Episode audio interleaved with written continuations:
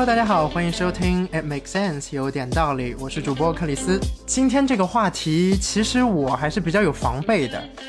但是作为传播者，对自己的一个界限的设置吧，更是因为经历的相关话题的意见交换，到最后常常会变成一个吵架的大会啊，或者说是以唉声叹气来收尾。所以今天我们邀请到三位嘉宾来和我们一起讨论一下这三年的生活。首先欢迎小北。Hello，大家好，又是我。不过这次我是被疫情所困，十分想出京的小北。下一位小波。Hello，大家好，我是小波。呃呃，是一个干了十几年、将近十年影视行业的一个从业者，撑了三年，终于撑不住，然后失业了。哈哈哈哈。也是因为疫情失业的 是吗？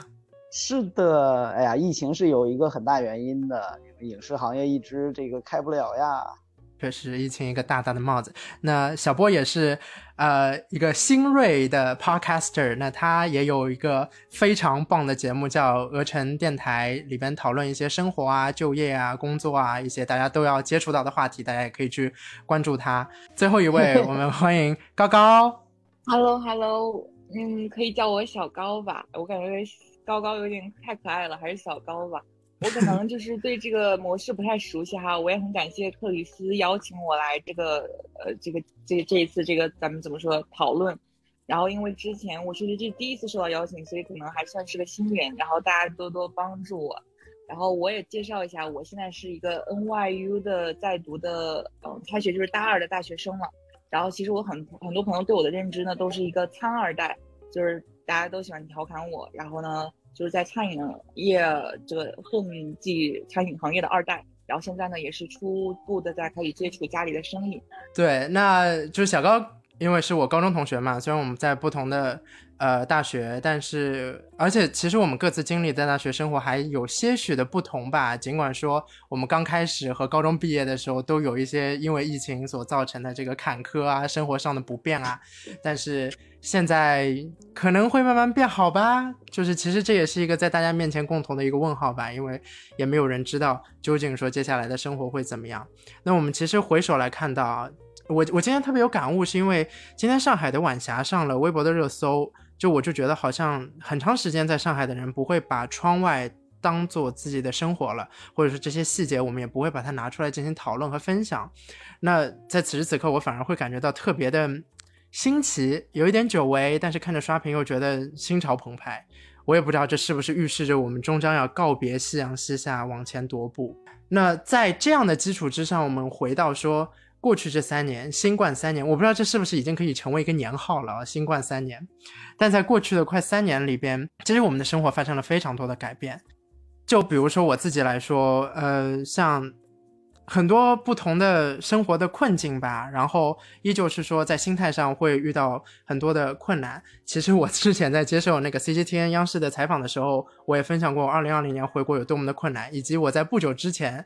回国又是一个非常困难的过程，那其实这都是因为大的疫情环境下造成的困扰。我很想听听我们今天三位来宾，他们分别在过去三年里边有没有遭遇一些怎样生活上的改变，又是怎么来看待的呢？我们先从小北来，就是我其实挺没有想到就已经能扛到三年了，因为之前你每年都会出去玩儿，然后会有演唱会。就是你生活很累的情况下，你会有一个期待，就是不知道大家有没有这种感觉。但是这三年之间，你会发现你的生活，无论你怎么努力，你没有一个期待了，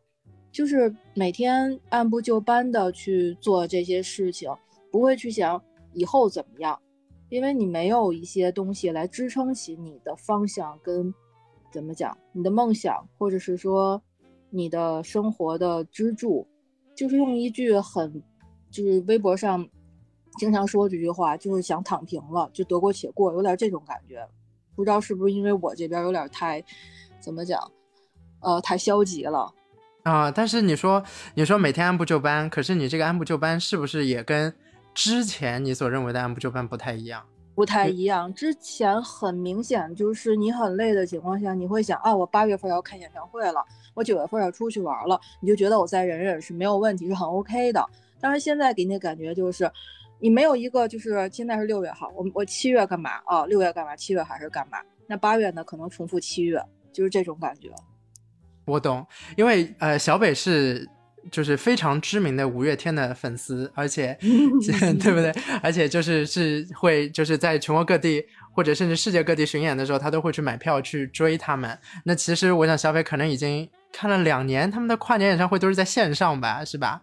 对，还有他们好像就是春季四月份吧，我记不太清了。有一次线上直播了一次，我真真的太激动了，就看到那些荧光棒插在那儿的时候，我觉得我都要疯了。我感觉就是好像你从来没有看过那个演唱会，又好像那个演唱会永远都在你的记忆中，就是那种感觉，似曾相识，但是你又触碰不到，就是那种抓怎么抓耳挠腮的那种感觉，特别难受。就隔着个屏幕，但是情绪又在那儿，是吧？对，就是。无法出口、无法发泄的这种感觉，是哎，那你那么多，就是说生活上你会觉得说啊，发生了，或许我们不能说天翻地覆的改变吧，但潜移默化，你也有很多新的习惯的养成。你有没有觉得有些是对你自己好的？光生活上，或者说大了，对人生来说，有什么你觉得哎还挺不错的改变？不上班的时间变多了。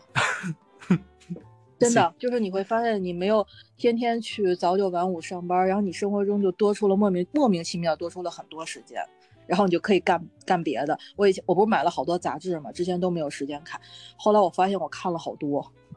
啊，明白明白，的确啊，这个疫情给我们的时间，但这个时间它又就是对我们来说利用起来，觉得心里又有一点负担。我说实话，从我的角度上来说，那小波你的就是。这三年以来，生活上有什么改变可以跟我们分享？嗯，哎，其实这三年啊，中间二一年还是有一点点缓缓解的，因为二一年我我们在防疫上确实取得了一些不错的成绩。然后呢，二一年我又对我来说还是比较潇洒的，因为疫情促生了一些新的业态、新的这种玩法，比如说出去旅行开始有了盲盒这种机票盲盒这种消费的形式，那我就用着这些盲盒的这种羊毛。去了十个我没有去过的城市，我觉得还不错。本来还想着，哎呀，二二年还可以计划更多的目的地，然后可以去实现一些新的这种想法。甚至在年初的时候，很多的那个消息都在说，哎呀，二二年下半年肯定会解封，然后这些什么护照什么的肯定都好好办了。结果发现，突然一下子就剧本就完全不一样了。然后呢，整个生活从一个还算是比较确定性比较强的这种状态下，突然就变成了一个。哇塞，就是一个无尽的黑洞那种感觉。然后呢，一直到后面，这那个包括公司啊，包括个人，最后公司也撑不住了，在五月份大概就知道要裁员这个消息。然后呢，就一直到了这个六月份啊，上周终于完成这个裁员。嗯，生活呢也发生了非常大的变化，因为我在那上面那家都已经干了有六年的时间。在裁员这个消息知道之前的一周啊，我还跟我朋友说，我说我在这家公司绝对特别稳，我只要我不想走，没人弄得走，没人能把我弄走。结果没想到，那个裁员的大棒下来是无差别的，就是所有人，就是只要你中招了，你就该走就走了。所以，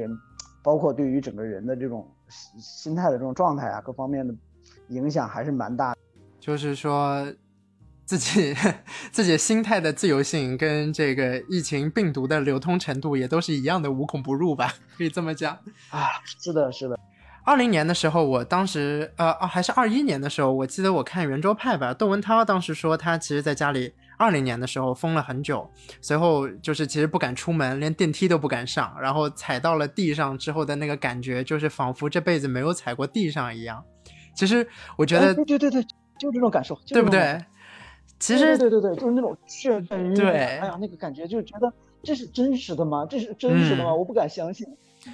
在上海封控期间吧，那个呃，就是尤尤其是因为大家都在网上也有说了，就是拿物资啊之类的，遇到了很多的困难。然后我也在帮家里和上海的一些朋友，我在美国 田纳西顶着美国的 IP 帮家里跟上海的朋友抢菜，我那个体验我都觉得是一件非常疯狂的经历了。更何况，其实真的亲身体验在家里边，可能看到的也就是。就是窗外这一方天地的人，他其实心态我能够想象。很多人现在都跟我说，其实他出门是非常少的。不是因为说没有出门的需求吧，他会觉得很多事情其实也没有必要出门干。那或者说，呃，其实感觉也不是说害怕出门了以后自己会经历一些什么，而是更多的是觉得说已经在家里那么久了，出门其实带着一些。恐惧感或者无所谓的那种感觉吧，其实很难去说清楚这是一种怎么复杂的情感。其实回想到新冠它发生这件事情，我还是觉得非常的像梦一样。一九年年底最后一天，十二月三十一号，我在床上刷微博，然后突然他推送了一条说啊，在武汉发现了不明的病毒，怎么怎么样。我当时没把这当回事儿，然后我就跟家里人压了一下，我就说，哎呀，这是什么呀？这挺挺恐怖的。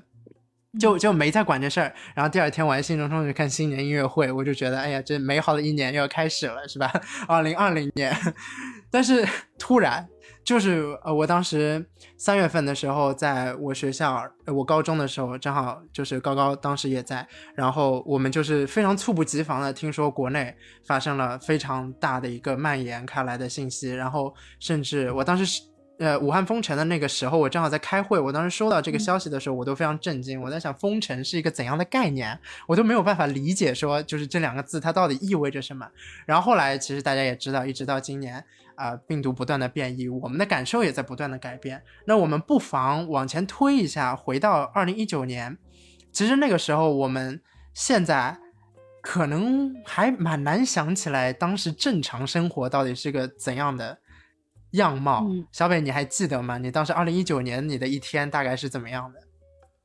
其实挺糟糕的，因为我那个时候做自由职业，然后每天就是在试稿，然后再跟制片人打架，然后再跟导演打架，然后跟金主打架，就不停在打架，然后试了好多稿，最后真正能给你落实的也不多。可是那个时候就很奇怪，你就会觉得我可以试下去，然后我总是会有机会的，就是一个心态不一样。但是现在像我做的这个这个项目，就这个工作吧，你做一个的时候，后边都给你排了仨了，你不你根本就没有这种说试稿不过这种可能性，你只有做不完的可能性。然后就按理说活多钱多，你应该挺开心的吧？可是你就觉得这生活还是刚才我说的那种感觉，一成不变的。你做完这个，OK，下一个再复制一下，下一个再复制一下，就没完没了的。反而就是特别怀念之前一九年那种，就是。无畏那种感觉，你觉得你整个人是一个年轻状态，就是一直在往前闯，但是现在就像是一个缩在壳里的蜗牛，就只是眼眼前的这一亩三分地的事情，不想去多想，也没有感情，或者说没有勇气去接受一些其他的东西，对这种所有未知都是拒绝状态，这就是我觉得一九年跟我现在最大的区别。虽然还是在前进，但是就是徘徊的那种感觉吧，听起来。对。就是你对未知多了一份恐惧，就像刚才我说，一九年你试稿，你可能每试好多稿，可能一份都没有回来的，偶尔有一份回来，还要不停的去跟这些刚才说的那些职位的人去 battle，最后能落实给你钱的人不一定有，或者很少。但是现在就不一样了，就是都很顺利。可是你你你你你这个顺利是在一个安全区里头，你现在让我去走出去，我不敢了。我已经不习惯出去的那个状态了，但是，一九年那会儿可不是，就可有勇气了。就什么你大导演也好，小导演也好，听没听过的？当时我们去那个，呃，能说吗？又又快说说，跟人家副总去 battle 这种事情也也是有过的，就觉得很没有什么。但是现在你要跟我说让我去那大楼，我我估计我连门都不敢进。确实，可能也就是比较困难进吧，要扫个码。嗯，对对对，然后还得看个核酸是不是七十二小时的，哎呀，办那个访客证。嗯，就我妈 他们，我我跟你说，我妈他们就是说现在连菜都不敢买了。就是老是，其实他们就是有那种中年阿姨的骄傲，就是走到那菜市场门口，大摇大摆进去是一种感觉，到门口扫个码，然后然后报警说你没过，然后被那个安保的大叔什么轰出来，就感觉颜面尽失。所以他们现在基本上都不去菜市场了。我们家现在路边有那种小摊贩，虽然贵一点，但是他们也愿意在那儿买，因为没有人查他们，也没有人去，就是让他们感觉不受尊重或者之类的。哎哎，小北说到这个点，我我我插一句啊，就是有没有觉得，就是他们那个年纪的人会觉得合群是一件非常重要的事情，或者说跟周围的人一样是一个很重要的事。比如说你的嗯嗯没有做核酸，或者说你你这个弹窗了，或者说你过期了，所以他们就是一拥而上，大家都会去非常自觉的去做这个事情，就觉得嗯对，然后那个疫情呢又让很多人发生了一些异化，比如说这个楼里面这个老头去这个超市买过东西，然后呢他就呃弹窗了，于于是他就会被周围的人孤立。对，或者说被周围的人监视、举报什么，就是一系列的事情就会发生了，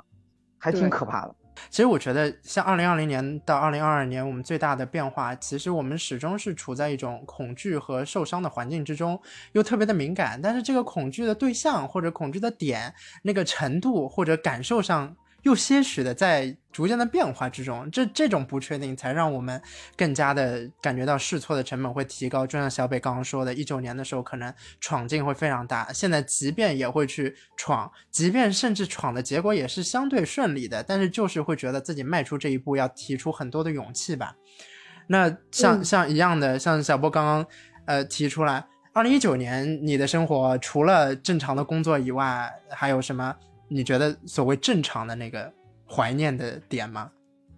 呃，二零一九年呢，值得怀念的事情还是蛮多的啊。是，呃，我觉得对，呃，首先我是怎么知道这个疫情的呢？我是在东京的时候知道疫情，就是我们落地那个成田机场的时候，就国内还没有什么新闻，就是大家不当回事儿的这种情况下，然后日本那边的牌子就已经说了武汉出现不明什么因素的肺炎，然后他们就会把这个事情当成一个很严肃的事情。回到国内以后，呃，我身边的朋友让我说说他们武汉已经买不到口罩了，让北京的朋友帮忙买。我就说不会吧，不会那么严重吧？结果一看京东、淘宝什么上面确实没有口罩了，然后那时候才会意识到就问题的严重性。所以就是在二零一九年，我和小北其实有一点不太一样的，就是我那时候就是像小北说的那种什么呃腾讯啊、爱奇艺啊，是吧？我就在那些平台里面工作。那我其实一九年是进入到了一个职场的这种困惑期了，就是嗯呃确实有很多的业务在走，但是呃电影这个行业呢。呃，那个时候已经进入到了一个疲态的这种状态，就是整个电影市场的增量主要是靠呃票价的增长来拉动的，整个观影人次和它的整个市场的这个规模已经出现了停滞，我已经意识到这个问题。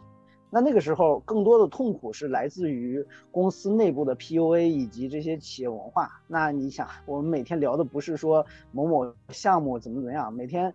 到了以后，所有的人啊，比如说有几个同事专门负责给领导刷一下杯子，或者说帮领导洗一下水果，放到他那个工位上。领导一来，哎呀，领导你今天穿的衣服真好看呀！领导你烫了个新头什么？就那个时候会被这些东西所困扰。那刚好这个疫情，疫情就加速了这种烦恼和，呃，就是我自己的一些思考。所以当这个呃。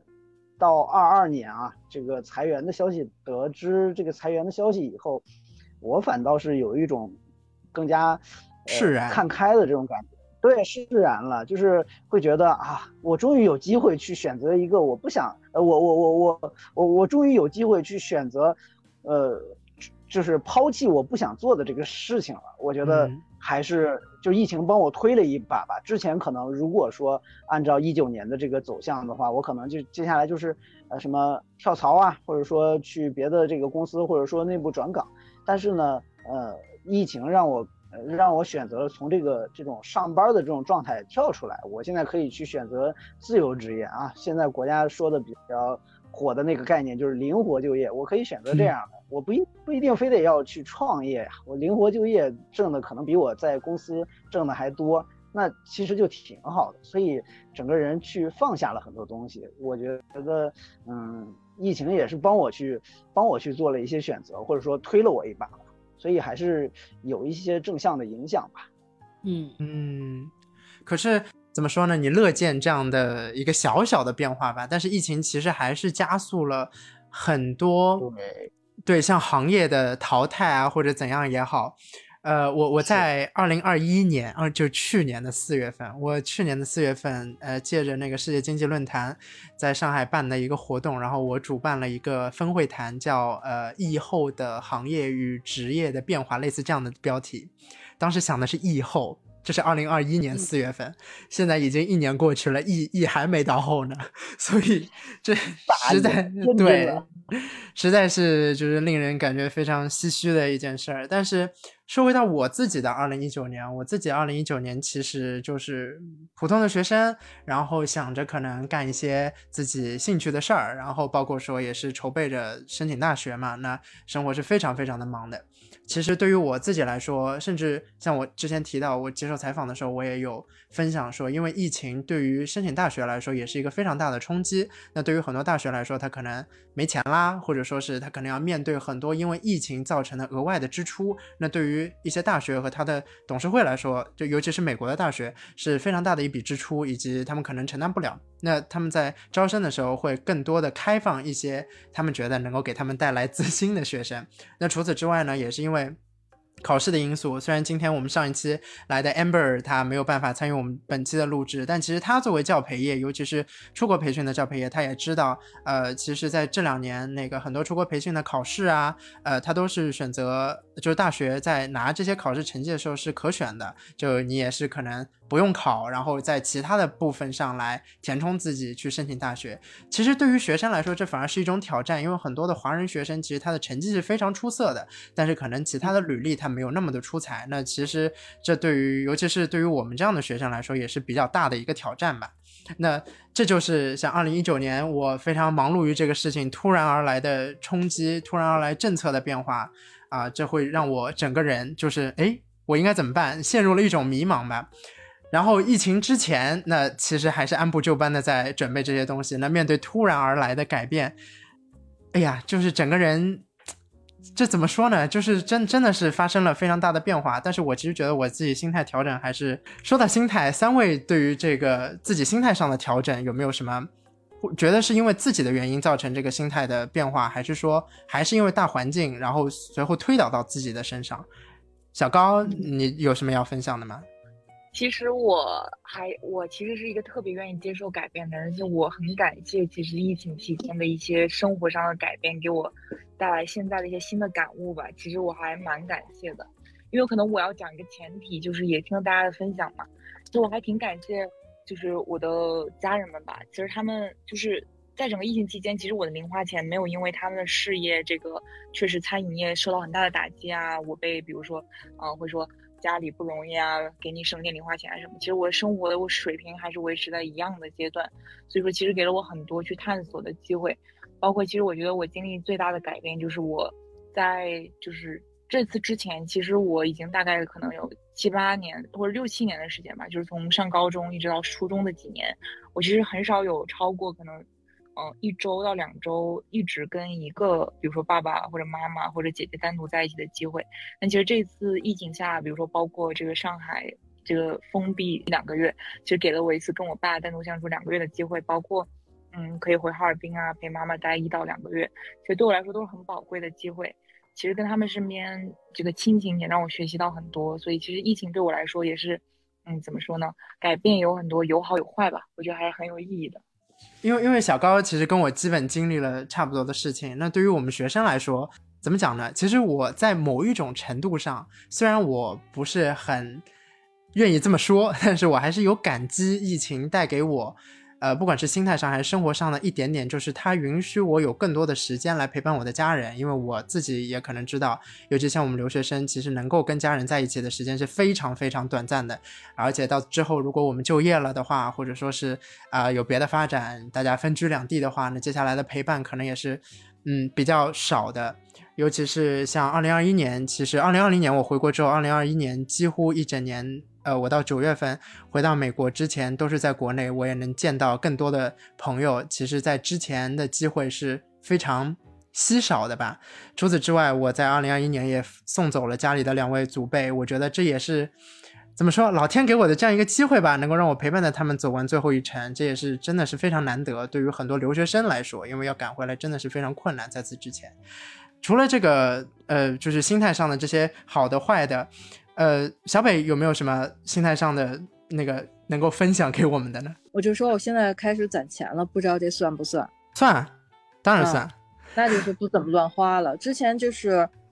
挣多少花的比挣的还多，但现在就总会先先就是拿到工资，先留出一部分存起来，然后再开始花。嗯，就改变之前你是没有完全没有说要要要想要把钱给存下来，还是说正是因为疫情你才会觉得说存下来钱是非常关键的一件事儿？因为疫情，因为之前就像我我们就是工资就是自己平时乱花的，因为家里还有其他是呃产业可以存一些钱，就不是特别的指着工资去生活，所以就随便乱花乱玩。但是现在就即便是还是有这个呃小产业，自己的钱也是在攒的，之前都没有过，从没有过。这可能是也很多嗯职场人的。心声，因为大家会觉得说，就是这个钱在疫情之后还是非常关键的，尤其是经历了就是 整个世界上大事那么多嘛，那经济其实也是影响到我们每个人的生活。这是来自自由编剧 小北的意见，那我们听一下职场的有经验的人小波是如何看待自己心态变化的。哎，确实小北说的这个点啊，在我身边很多人今年都得到了非常明显的印证，就是呃。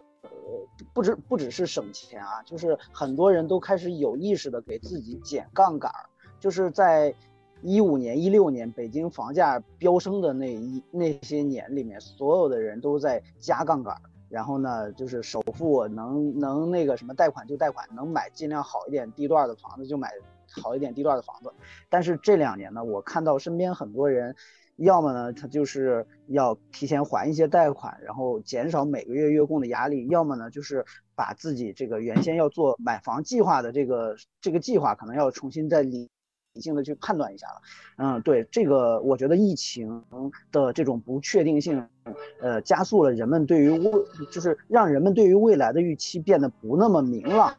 那在这样的这种情况下，可能呃去。嗯，提早的去做一些储蓄，然后为自己去减一些这个呃杠杆的压力，是让他们得到一些这种心心态上缓解的一个事情。刚好呢，我可能从之前很早的时候就有一种风险意识嘛，所以我可能会一直在存钱，包括我的那个房子一直也在去减一些这这个贷款。所以呢，目前应对这个疫情，在在疫情的这个影响下，应对风险还是 OK 的。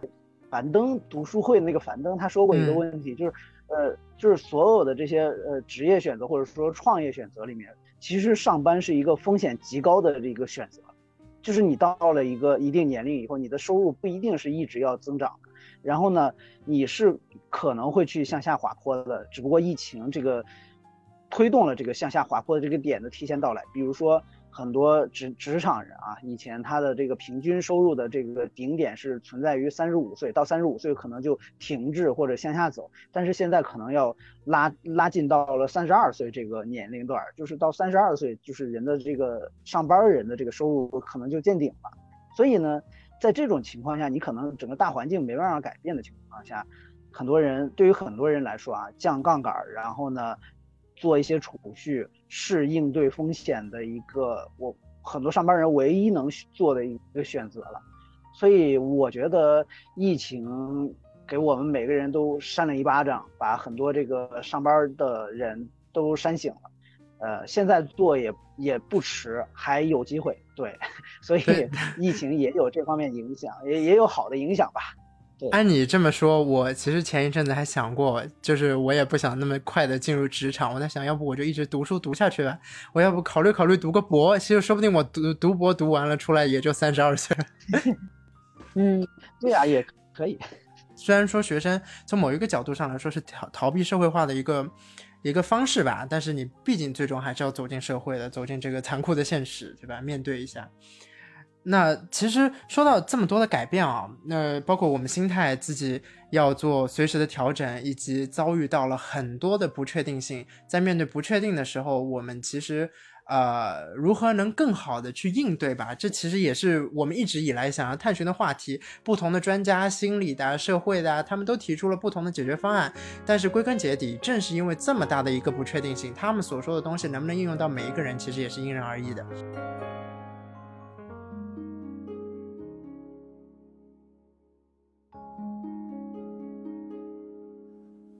离去唤醒，依然等待被唤醒。于是我们收集动人的词句，不常被提起，依然等待被提及。于是我们练习稚嫩的文笔，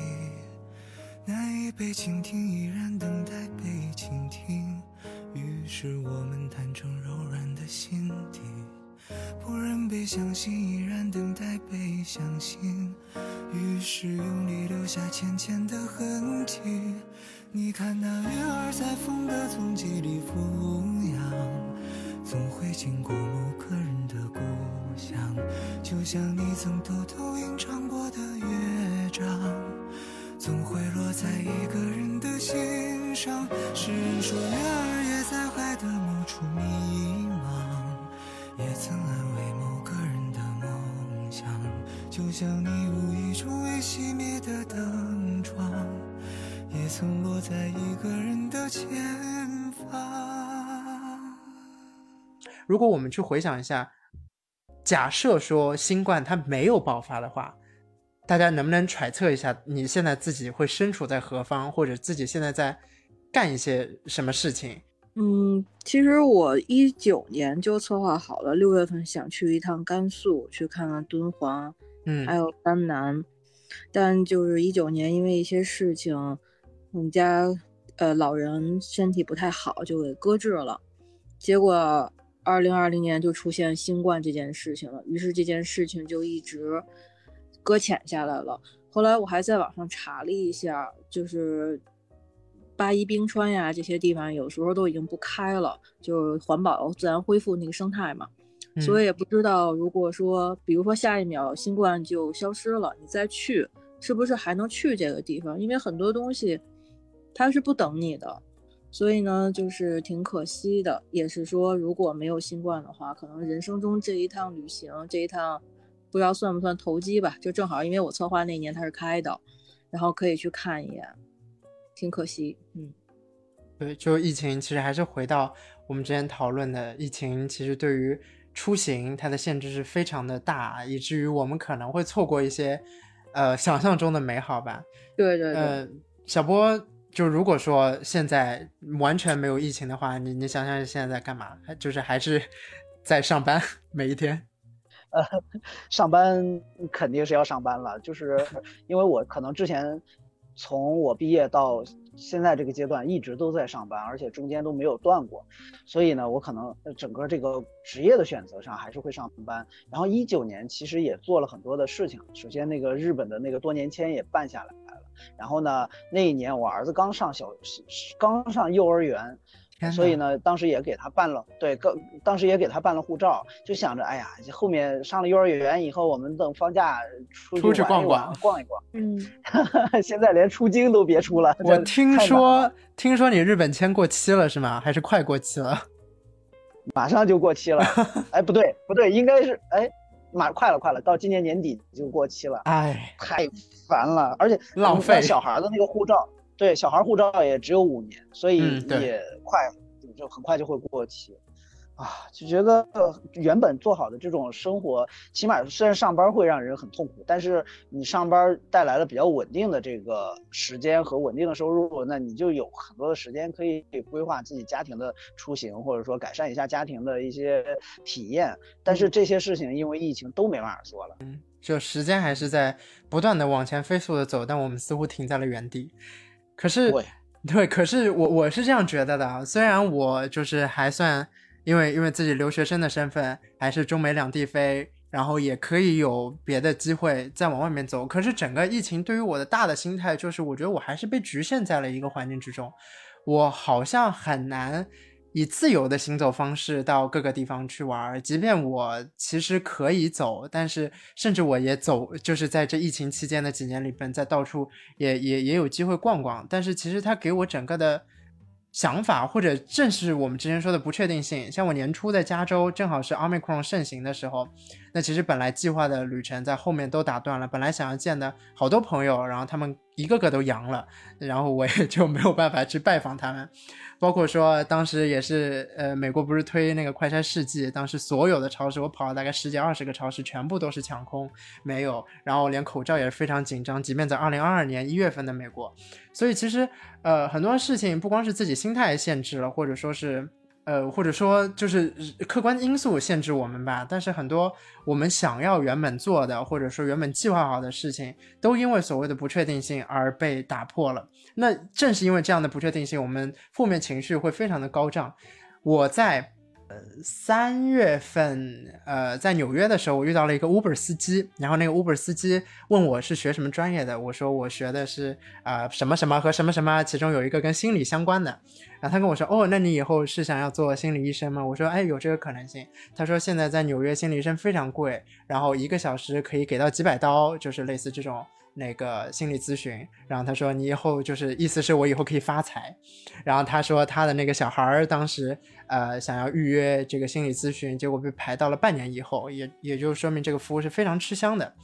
呃，他也表达了说其实很多人在这个呃疫情的过程之中，他的心理呃因为呃美国人本身心理就非常敏感，然后尤其是这样一个重压压下来，每个家庭都会面对自己的困境。我想先听听小高，你觉得你有什么？负面情绪嘛，在过去这三年里边，然后你是如何去跟他相处的呢？嗯，其实这方面，我觉得我自己可能个性来讲的话，我我很少会把我任何的情绪当成负面情绪，就可能我会认为我遇到了一个小的问题，那 OK，其实可能这个情绪对我来说不会持续超过，比如说三分钟、五分钟，然后可能我我现在马上就会调整为 OK，那好，那接下来我就要去想一个解决办法，就可能我的心态以是以这样为主，我觉得。这个心态在疫情期间其实也帮助了我很多，就我可能悲伤的时间，因为悲伤事情太多了，就会感觉可能悲伤的时间变少了，但是能够比如说帮身边的人解决一点点问题的机会变多了，其实这个感受还是到底还是好的。所以就比如说我们其实疫情期间我们有个小故事，就因为疫情嘛，就是。嗯，我们大概也听说了，可能封三天，可能解不开，要很多天。然后当时因为就是家里是我们是做餐饮的嘛，所以说当时是爸爸一定要在家里搞研发嘛，比较着急，就全国工厂都在等着。然后呢，我们就大概有十五个伙伴左右呢，就住到了我们家。我们家是分左右两户嘛，然后他们都住到我们家里。但是因为他们天天都在，就是有那么两三个伙伴，他们天天都在店面待着嘛，就每天接触的客人很多，包括他们可能戴口罩。就虽然戴口罩，但是可能戴的口罩比较薄嘛，因为餐饮就戴那种单层口罩，就只是为了就是可能因为戴全天很不舒服嘛。然后其实呢，我们是四月一号封的嘛，在浦西，在普陀这边。然后四月二号他们第二就是第二天封起来检测，其实就检测出来阳性。然后四月一号，其实我们那天所有人这一户二十，我们就是加上我们家里这边，包括弟弟啊和家人这边，其实加在我们。这两户有二十多个人，我们前一天刚刚在一起吃饭，第二天其中一个人就检测出来阳性。其实我们当时很慌张的，但你说在那种情况下，悲伤其实解决不了任何问题了，就有一些很不好的情绪，而且当时其实受到了很多指责呀，包括楼内啊。但当时其实就一个想法，就是怎么样能处理好现在的问题，让大家包括就是马上立刻去解决，比如说房间怎么分啊，怎么隔离啊。因为其实我们真正阳性被拉走是大概在五天之后吧。然后其实，在这五天之中，我们又有陆续两三例的阳性。然后我们作为密接，大概是十五天之后才被拉走的，就已经过了，几乎是过了，嗯，一整个十四天的周期。然后，但当然，因为之后还有两例嘛，就过了很长时间，我们才被拉走。包括其实家里有几位年纪比较大的人啊，他们都是，我们都是被拉到杭州去隔离。在这个阶阶段，你只能快速的运用一下你的大脑，就怎么样能找到最适合大家的解决办法。所以其实疫情期间，我觉得靠这个思维其实帮助我很多吧。就要不然的话，其实我是个情感泛滥的人，不然其实会很痛苦。我是觉得，嗯，的确是。哎，我很喜欢你刚刚说，你说就是悲伤的事情太多了，以至于悲伤时间都很短，然后想要去更多的帮助别人。我觉得这个心态实在是值得大家学习吧。我觉得真的好难啊，能能做到这些。真的，但真的是要就是经历过几次之后，你才发现，其实真的就是。可能也是因为就是感觉到别人的事情好大，其实自己的事情看起来就好小，而且他在你面前的时候，其实恐惧感觉远远没有你听起来那么大，所以其实有的事情就是感同身受是，怎么说呢？是，嗯，真的是要很难，就是真的是要到那一刻你才能懂对方的感受，你也可能懂很多。以前你看到新闻上你不理解为什么呃当事人会在遇到那么不好的情况下妥协啊之类的。其实你只有自己遭遇之后才会发现，哦，原来其实都是有道理的这个感觉。嗯嗯，哎，像像这样遇到一些就是令人悲伤或者非常负面的时刻，能够像呃小高这样及时的调，也不是说及时调整吧，更多的时候其实我们很难去。真正沉浸在自己的面对自己的情况下做出一些选择，但是尤其是在这样的情况之下，或许能够更加逼迫我们能够去做出一些对自己好，也能够尽可能帮助到别人的选择。小北有没有什么嗯负面情绪爆棚的时刻吗？过去，过去，我想一定有。对对，肯定有。就是最最近吧，也不能说太往前，就是跟小高说的差不多，主要是我们这边。疫情还好了，就是看到那些呃些不公平的待遇，真的会很气愤。然后也是说，你只能把这些气愤，还有一些失望，转化成帮助。像之前上海那边，我们就帮助转了好多这个物资的这种消息。还有我朋友本来就在上海生活嘛，然后也是问他那边缺什么，是不是需要那个给寄点东西过去。然后再有的就是说，看到那些宠物啊，或者家里就是被消杀一些家具的损坏，就是从自我做起，就别做那种无脑的键盘侠，克制到自己的怒气，去真正去转，去帮助别人，就是转化一下你的负面情绪，作为一个能帮助别人的正能量的方式。但是，哎呀，这说说实话。真的是非常的困难。我想，其实我是一个非常幸运的，我我几乎在过去这三年里边逃过了非常多人困难的时刻。所以说，其实对于我现在来想象你们刚刚所说的这样的生活，反而对我来说是一个非常惭愧，或者也是对于我自己来说挑战。因为我反思我自己，可能我没有陷入到那个环境里边，我没有办法。能够有产生非常大的觉得说，哦，我一定能够挺身而出。其实有时候我自己也是非常害怕。那同样的，小波，你有什么嗯难过的？嗯，一一定有，但是有有什么值得分享？嗯嗯，哎，对我刚听你们讲，我就想到了一个事情，就是发生在我自己身上的，就是我我小孩儿之前我们是有意的。避开让他去做核酸检测，就是能不测就不测。为了这个事情，我们就一直没有带他出北京。然后呢，就是最近这段大规模的筛查，你所有人都要做，而且小小孩的这个幼儿园叫每天都要做。那这个放假期间，我就带着他去做的时候，那天刚好遇到的那个检测员是一个新手，就是嗯，他非常没有耐心，同时呢技术也不太好，然后那个小孩就有点害怕，怕有点反抗。于是呢，你知道这个核酸检测员对着小孩说：“你要是再不配合，我就把你抓起来了。你要是再不配合，我就告你，我就说你那个妨碍防疫。”就是那种你知道那种深深的无力感，啊，是，就想想，就是现在想想就觉得，哎呀，当时觉得好难受啊那种感觉。哎，确实是，就是这样的负面情绪，因为它是跟个人情感一旦就是连接起来了，包括说是。对。想想想到自身的那个处境的话，就会觉得特别困苦。即便我也能够呃认同说，在那个呃那么多我们我们称之为大白，其实我非常不喜欢这个称呼。但是那么多的大白，他们也非常辛苦，但是也不乏其中队伍之中有非常令人气愤的存在。尤其是因为一旦大家戴上面罩了以后，其实更多的时候做的不是自己。那在面对这么多呃负面情绪的情况之下。我们还是不得不，尽管说我们可能知道未来的生活不会那么快的变好，但是始终还是存在那么一点点心里的小火苗吧，会认为说啊，未来呃某一天他会回到我们，即便之前说不是之前说的那个正常的生活，也会回到另一种生活状态，比起现在的话会更加的，还是会更加的令自己舒心一点的生活状态吧。呃，那有没有想象过，在我们这么大的一个大疫情过后？你会对自己生活有怎样的一个新的规划，或者说啊，有没有什么想要做的事儿呢？嗯，我觉得我真的应该再多学一点金融的知识，因为我现在买的所有基金都在亏，我也是醉了。都一样，都一样，都在亏。那啊，那我心里平衡多了，因为我亏的好厉害呀，我现在都已经不敢再投了。不是我，我特别能理解这事儿。其实也不光是这个事儿，我我我有一个那个买买什么余额宝是吗？就是只是随便丢点钱进去，原本余额宝的那个率还挺高的，然后最近我一看，我的天呐，这是什么东西？这几几乎投进去就是这样了，没有水花了，哎，受不了。余额宝没有没有说就是到让你扣钱吧，就没有亏，没有变绿。我在去年就把我所有基金都给拿出来，就是有点不敢。对，但呃，除了就是这个事儿，你你就是对于自己疫情之后，或者说我们说三五年之后，有什么嗯大的人生方向上的规划吗？还其实还真没什么，我就是想，对，想如果要是真能出京的话，真的我现在都，我今年本来说愿望是出京，我现在愿望是出区，我就想着要是能有那么一点点的希望，可以就是缓解一下这个疫情，我真的很想去一次自驾游，因为上期我听 amber 说的那个自驾游，感觉好奔放，就是公路电影的感觉，嗯。开车很差吧，但是也希望可以去按自己的心，然后按自己走的路，然后去看看这个世界，换一种就是之前我不是都是飞机或者高铁或火车嘛，嗯。还想换一种方式去重新感受一下这个世界。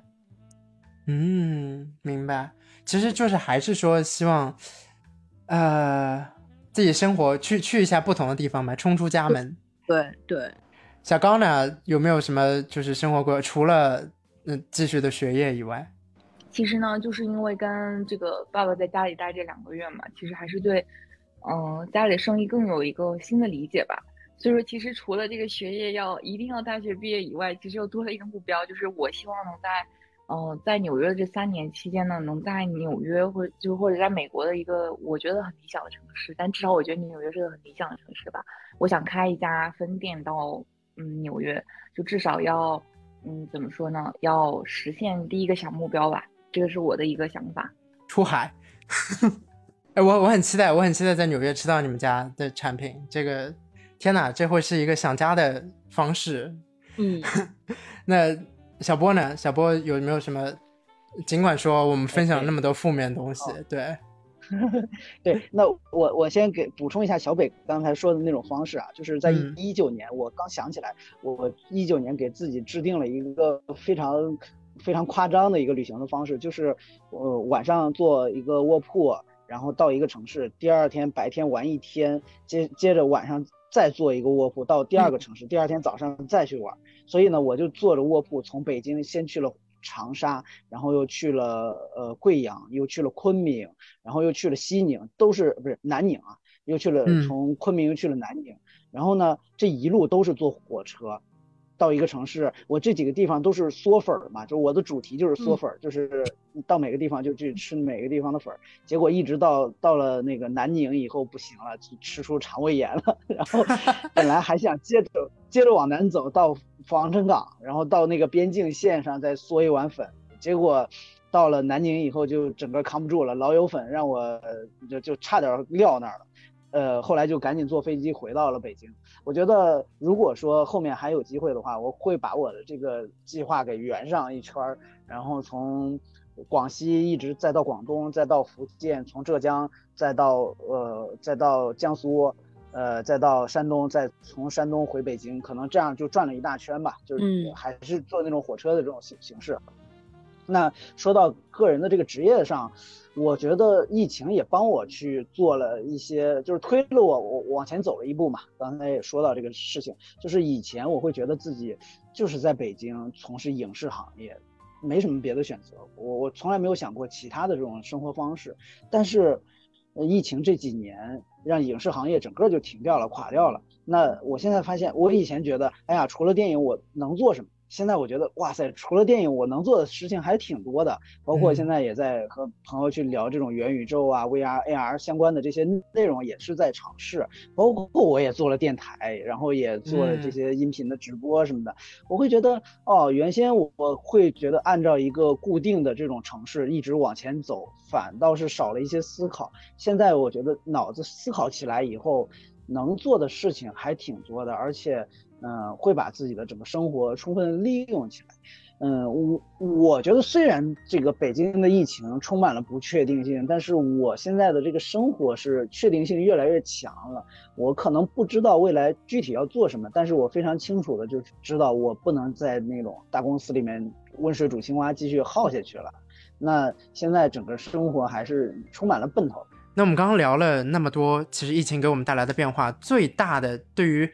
职场人士或者说大家在社会上接触最多的，还是自己的工作和自己呃工作的伙伴啊，或者说是回到整个行业的趋势走向来看。那其实包括说小波、小北，然后高高都已经有有浅浅的点到了自己的行业或者自己的工作发生的巨大的变化。我特别好奇，其实三位在你们的整个呃。不管说职业生涯也好，或者说已经工作这么多年来好，疫情对于你们的意义，尤其是工作上的意义，有没有什么细节能够跟我们分享？小北，嗯，其实变化蛮大的，因为之前做影视行业，其实就跟自由职业差不多，即使你在公司吧，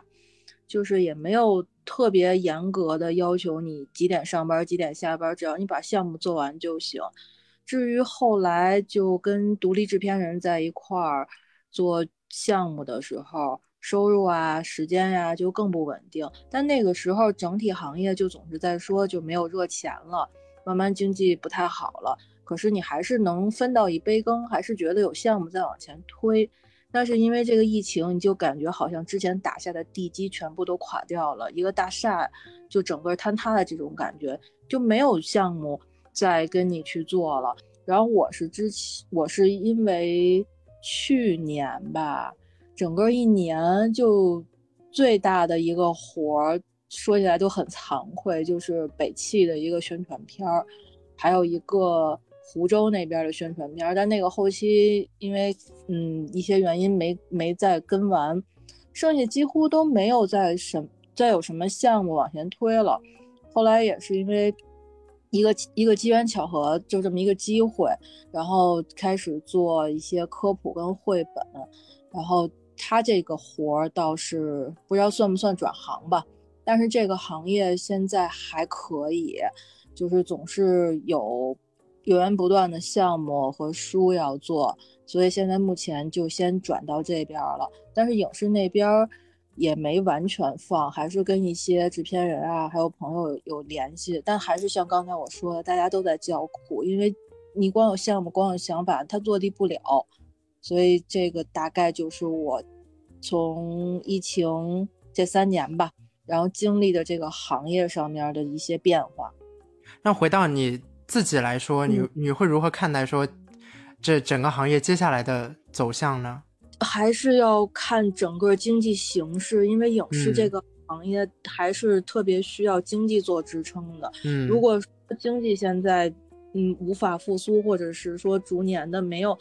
呃这么多的呃投资者去支撑你这个项目，只有一些大企业或者大公司支持那个三大平台，优腾啊或者 B 站这些。然后让他们去做一些项目的话，那接下来这些小公司它都会慢慢的瓦解掉。但是从另一方面来看，这也算是一个双刃剑，因为这样子会进行一个行业的洗牌，会留到那些呃最值得留下的人。所以我就是觉得五味杂陈吧，就看是你自己的选择是要坚持下去，还是说曲线救国，还是说彻底放弃。嗯，其实坚守跟离开都不代表。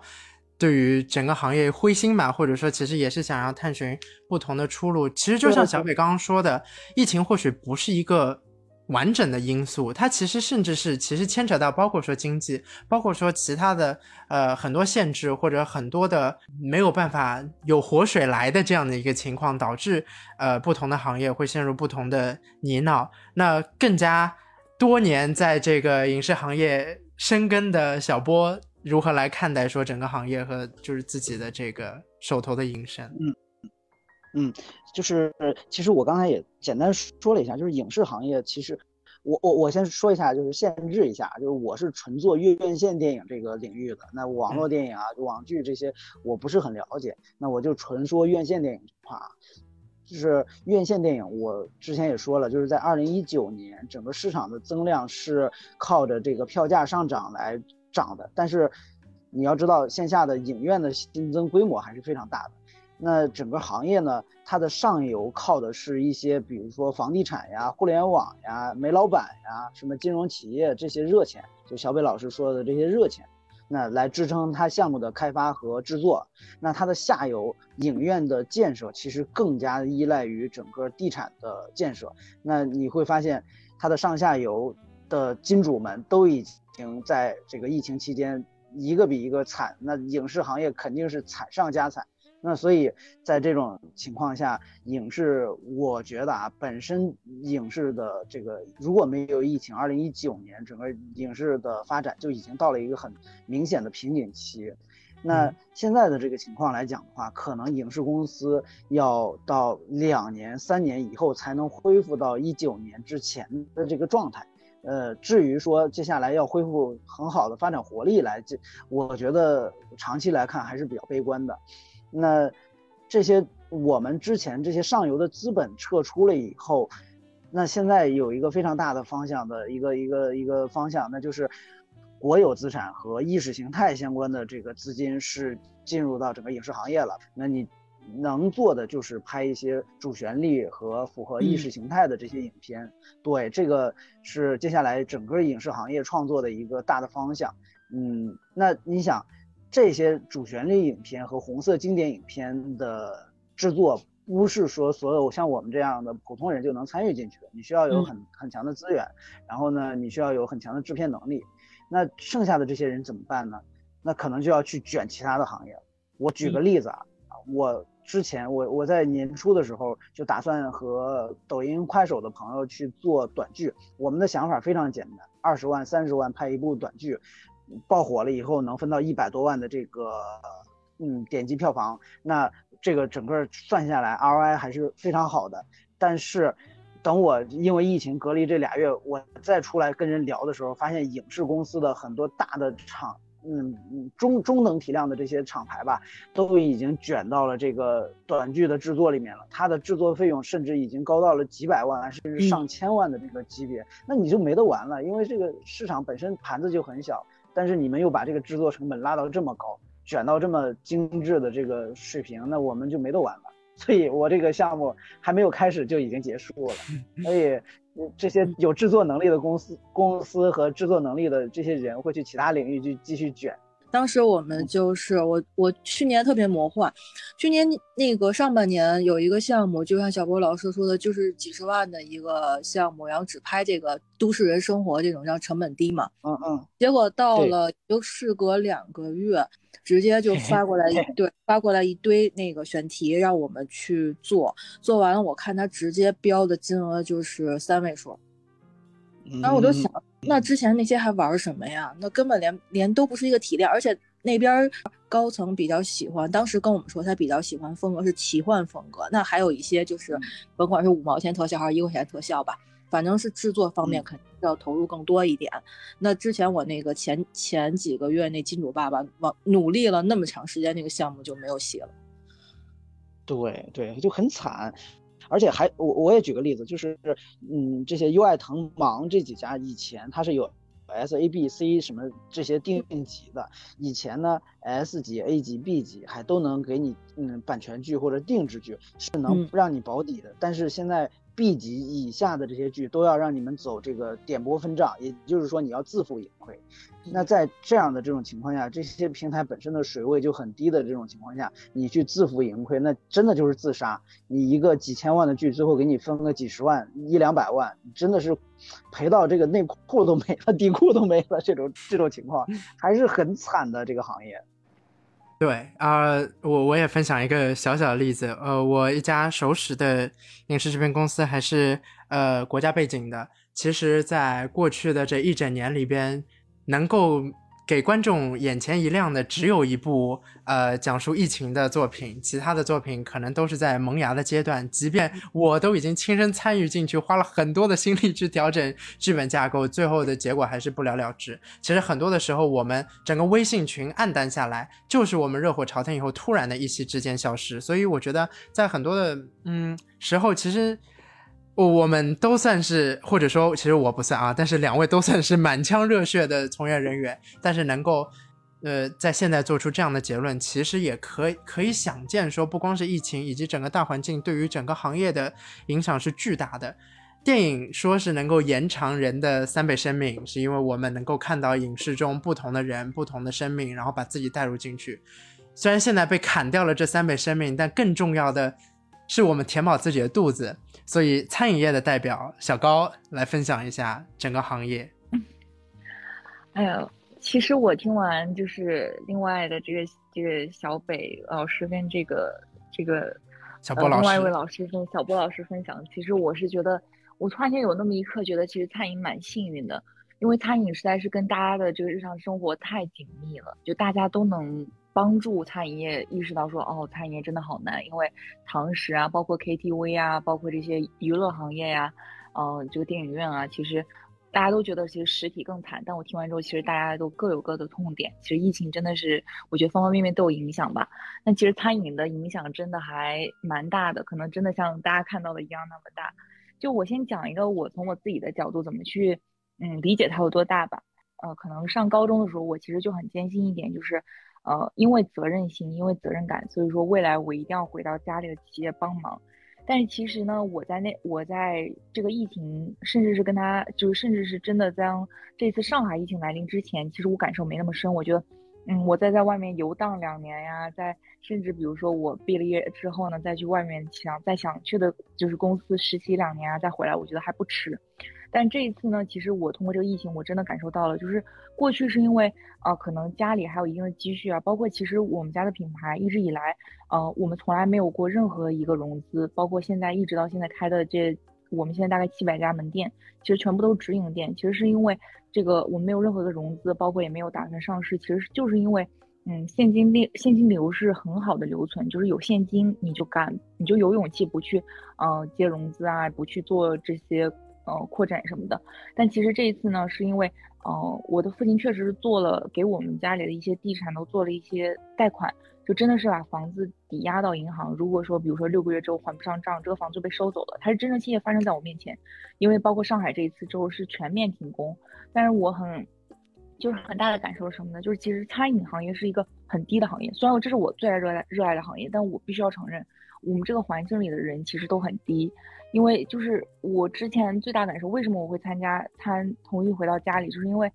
呃，其实你真的就是在就是在我们家一个员工打工，他一份可能一个服务员可能能挣四千块左右，大城市五千块左右，他真的这一个一个月的这四千到五千块钱，他是够养活他一个家庭的。这一个家庭是什么？是她自己、她的老公、她的孩子、她的爸爸妈妈，两对爸爸妈妈。对于一个打工人家庭，可能农村家庭来说，他们来城里打工。呃，甚至是普通服务员，这是足够养活他们家里的，这个其实很大意义的。那疫情期间，其实如果你不给他开低保啊，你不给他开三千块钱、一千五百块钱的这个最低保障工资，其实他们是很难的。他们能保证不花销，但他们不能保证孩子不生病、家人不生病、不出现任何意外。那其实餐饮难就难在这里，就这些人工是你一直要花钱的，不然你就只好就是把店关了嘛，店就黄了。那你自自然把店这个人员遣散了，你。呃，这个法律不会制裁你，你的道德也不道德这个良心也不会制裁你嘛，就是那你就把店解散好了好了，然后租金也不用付了，可能租金还是能够商议的点，但是人心不不会商议的，嗯，你他再怎么说说我可以陪你共度难关，但如果你真的不给他发工资，你甚至连决心都不给他的话，疫情过后，可能他有的都不等不到疫情过后，他一定会离开你的。其实餐饮就。我觉得它很大一部分就在于它的人力成本，就是人是一定要留存的。餐饮它再行业再低，但是任何行业都需要人才。但是因为一个店，你想养活一个店，就像我们家大概可能四五十个摊位，就一个可能一百五十平不到、一百二十平的店，它都需要十个服务员左右。那你想，一个月十个服务员，大概你开低保工资两千块，你都要呃两万块。你疫情期间，那房租啊这些，你给他们住的租的房子呀。啊，这些全部都要花钱。其实餐饮就难就难在这儿，人其实是最大最大开支，其次呢就是房租。但是这个很感谢嘛，但是这个社会也帮我们号召说要减租啊什么。但是你真正只有在你真的在那个厂子里的时候，你才知道减租其实解决不了本质问题。他只给你嗯减一个月的租，我疫情持续了大概十二个月、二十四个月、三十六个月，更不要说上海这种真的是两个月门都不要开的这种。那难道这个房租不仅是这个店面的房租，那员工住的不也是房租吗？所以说，其实餐饮行业真的是在这些现实问题面前，很多餐饮都选择了低头。你比如说，他们会，其实也不是低头吧，一些餐饮真的低头的是在于他真的他真的撑不下去了，他没有钱了，他不会像你比如说我们是因为我们是因为可能我的父亲他很有寒冬意识，他很早就在筹备，比如说这个嗯现金流啊，一直要有充足的现金流。他因为他是很传统的这个中国商人嘛，他有这个想法，但不像很多现在比如说我们看到一些网红店啊，甚至一些年轻的餐饮老板，他们其实可能没有这个意识，所以到了这个危机关头面前，他们可能就显得虚弱了一些。在这个阶段去拉投资啊、拉融资，其实是很难的。所以说，嗯这就造成了很多我们热爱的网红店啊，甚至是一些呃国外注资品牌啊，他们都要撤走。其实很大一部分原因也是在于这些不可抗力的原因。你把人都裁掉了，你再去招他原虽然看起来像是呃四五块钱的四五千元的服务员，听起来像是很好招，但其实真正能把店管好、能做好的，其实任何行业，你就算是两千块的保洁阿姨，一样是需要培养、需要时间、需要精力的。所以其实餐饮行业真的遇到了一个蛮大的危机吧。所以说这也就是为什么我现在会更深入的，就是愿意，比如说，就我现在有什么感受，就是我今天能帮他们解决一件，在这个公司，因为我还我还很小啊，我没有经历过呀，但我能帮他们解决一个力所能及的问题，我都会觉得我一定要去做。一个很简单的事情，可能一个普通的一个呃这个运营人员他就能去做的，但我觉得今天我能帮他，我就要去帮他完成一点，因为真的好，这个餐饮行业这个在这个寒冬期间真的不容易，因为就是完全就是没有任何收入之后呢，这些人员的养培其实是个很大的难点，怎么留住他们？所以我认为餐饮行业是遇到了实质性的这个呃这个道德问题吧，就是也可以这么说，因为这个人你可以不给他发工资啊。他他可能也找不到别的工作，他只能留在你这儿嘛。你你这个月开了三天，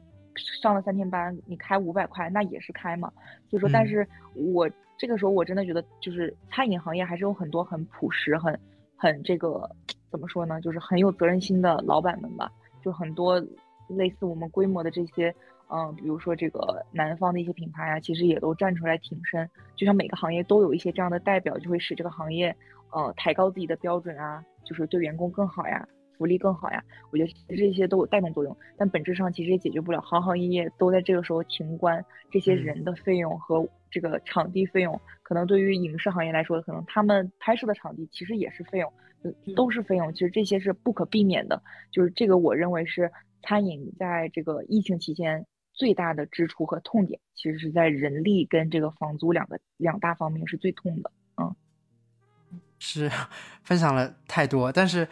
其实我我自己的感悟就是，作为一个普通消费者，当我呃我解除七天呃居家隔离之后，我去我们家旁边的合生汇，然后进去看到餐饮业大家都穿着蓝色的那个防防防护服，然后在里面服务，然后包括说很多的店，就是因为大家知道楼楼底下可能是比较小的那些门店啊，随走随吃的，所以可能他们的影响还不是那么大，或者一些奶茶店之类的。但越往上的那些大的呃餐饮的门店，他们可能就是就是关着的状态。我一路走过去，没有什么人，然后一家关着的那个中影国际影城。我就觉得，哎呀，好唏嘘啊！这虽然说大家呃讲起来已经复工复产了，但是很多角角落落的产业跟我们生活息息相关的产业，其实他们还在经历着非常呃急剧的寒冬，甚至大家不知道春天哪一天会来。即便今年的春天我们都被夺走了，但呃更加重要的，其实就像呃小高刚刚分享的。人员对于企业要充满信心，可是现在这个信心在逐渐的，呃，要要收回来的那个过程中，企业其实对于政策也是要充满信心，可是这个信心其实也是在逐渐构建的过程之中，甚至是说这需要很长的时间。而整个政策或者说和经济之间互相拥有的信心，其实对于我们每个人来说也是切身相关的，而且这对于我们自己，对于我们手头的营生和我们整个行业来说，都是我们。不可忽略，但是现在谈起来都是唉唉声叹气的那样一个状态。呃，电影院其实比餐饮行业还有一个困难的点在于它的上下游供需关系之间存在着一些嗯博弈关系。比如说啊，我举个例子，呃，那个餐厅可以那个堂食了，那我们准备点食材就可以开业。但是电影院开了以后没有电影上映，那他就没办法卖票。就是嗯电影还是就是电影院还是有一些，嗯，它这个行业的一些自身的问题，就是这个行业现在每个环节都相当于堵上了，没有人去打通它，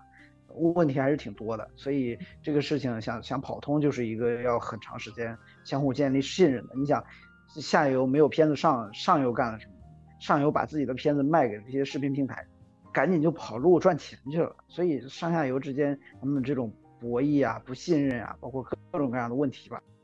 是，而且正像那个小波老师之前有提到的，说不同的产业啊，不不同的行业也因为电影行业的对吧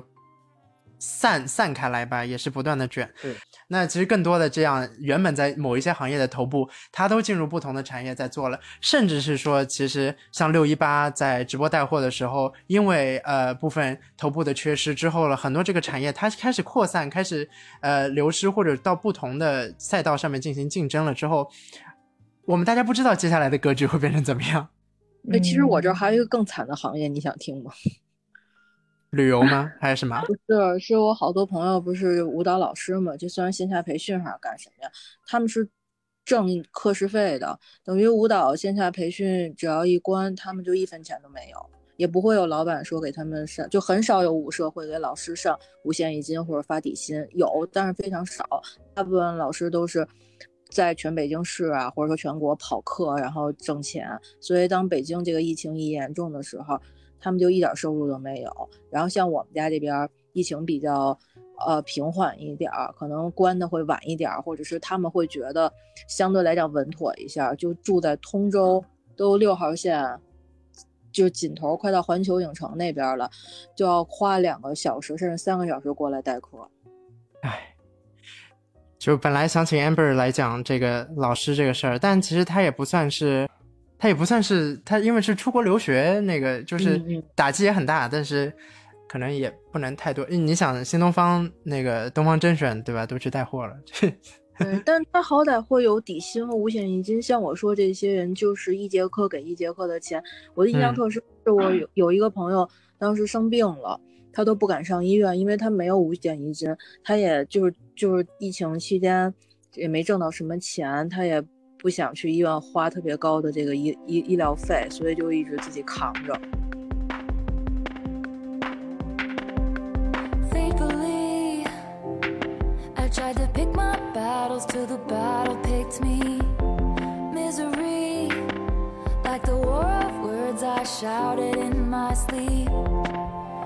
passed right by. I was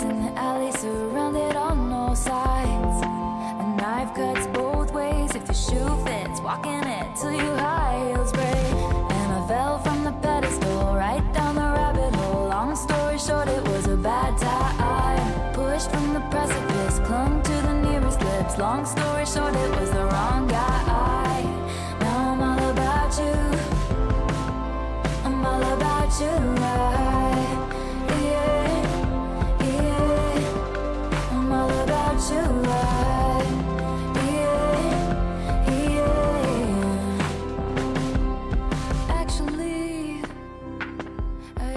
那其实我们刚聊了，呃，各自行业和产业里边的特别多的困境，而这些困境其实我们在短期内也看不到能够解决的方案。就像大家都在隧道里边走，不知道那个隧道出口何时会来到。即便我们知道，或许那个口还是会存在的，但是走的这个路还是非常的艰辛。说一些俏皮的事情，其实因为大家都呃在家里待过很长时间嘛，然后不出门，哎，我很好奇你们生活中就是在封控期间，或者说待在家里不能出门的日子里边，生活中不能缺的物件是什么？我先说，我真的是不能缺少咖啡。我不管是在居家隔离，或者说是回国在酒店里隔离，甚至是在回国之前，我在西雅图自己的七天自主隔离待在酒店里的时候，我都不能缺少的是咖啡。我能够点外卖的时候，我一直每天点外卖；不能点外卖的时候，我冲剂的、低滤的、挂耳的我都买过，我都必须拥有每天至少两杯的这个咖啡。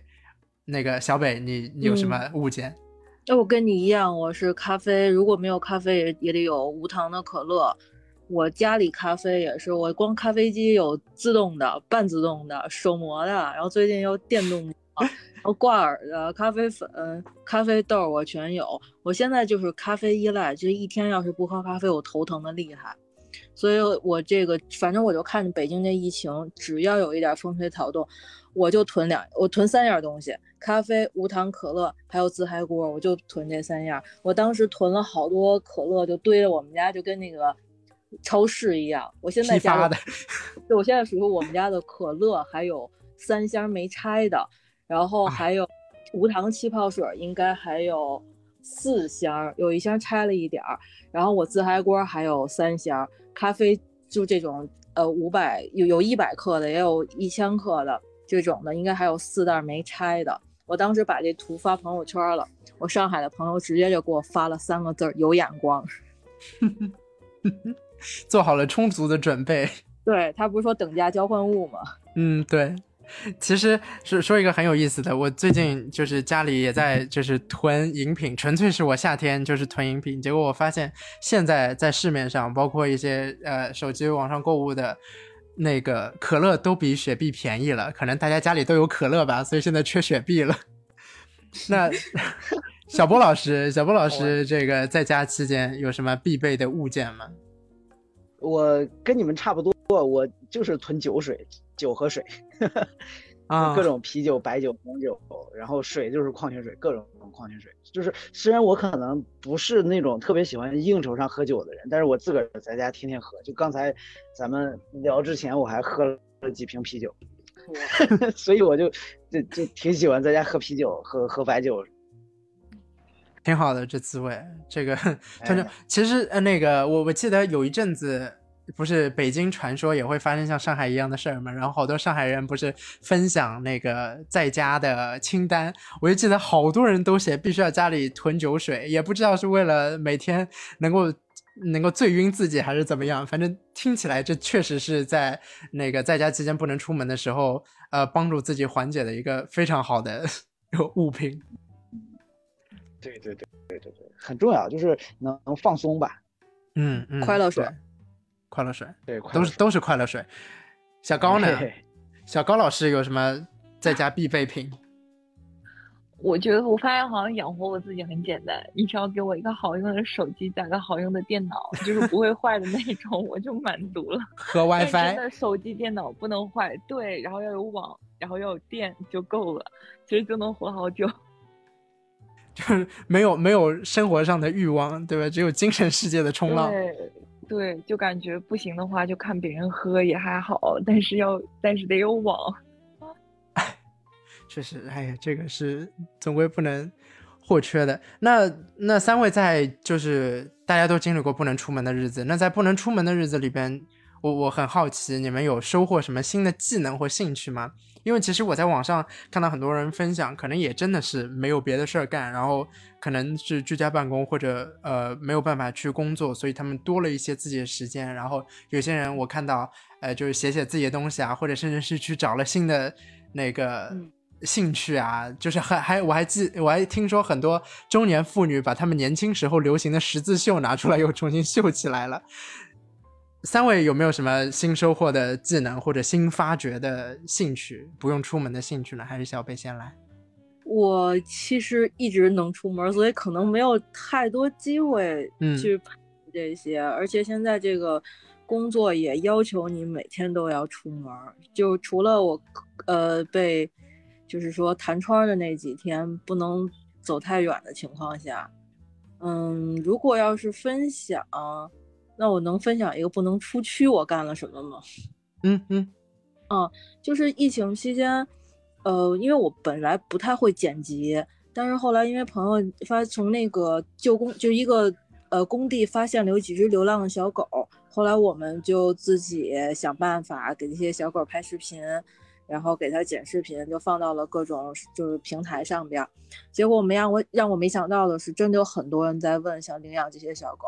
然后我们就想办法去送这个小狗。让我印象最深的是，有一个女孩本来是定好了某天来取这个小狗，结果她发现周围的小区一直在封控，因为她当时刚学完开车没多长时间，她就直接就趁着这个还没封到他们小区的时候，大晚上的从昌平那边一路就飞奔过来，然后领养了一只小狗，然后又回去了。我就觉得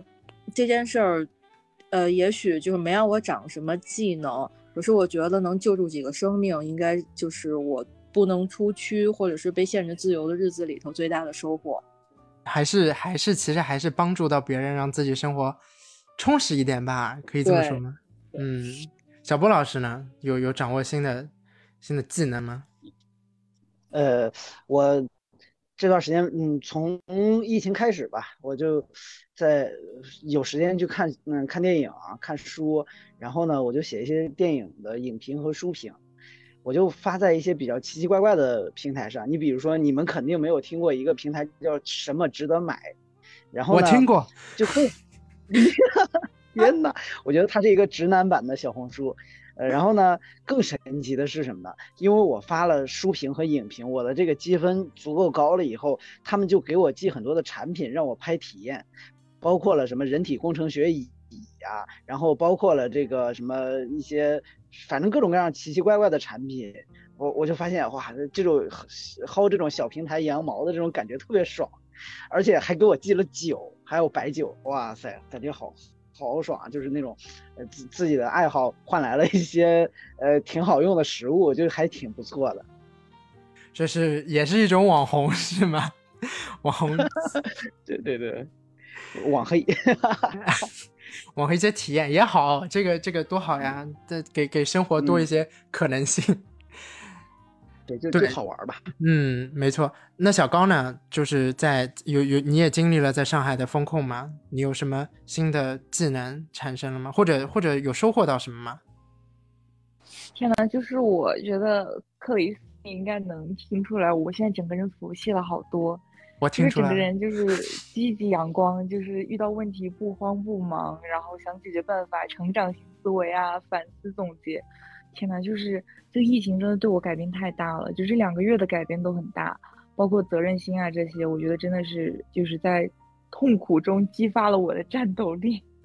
我觉得这些就是新，就是一些这个从孩子蜕变成一个像大人一样的一个人吧。我觉得这个是我最大的转变。我觉得可能技能上我收获较少，因为我就大部分时间都花在了就是。嗯，打工就是去做一些我力所能及能做的，比如说，我也很感谢，比如说，因为这个平台公司能给我一些机会去做一些可能正常一个大一学生做不了的项目呀。但其实我觉得我更多收获的还是心态吧，包括这份责任心和一些成长型思维吧。真的，这个我觉得听我从从我嘴里说出来，我觉得好蠢啊，但是我觉得这真的很真实，就是确实是我觉得有成长有收获，对，但是技能确实很少。没什么收获，什么新的技能？对，但这很好啊，这至少是你人生中一个非常巨大的转泪点吧。就是尤其是你自己意识到了，我觉得这是很多人意识不到的事儿。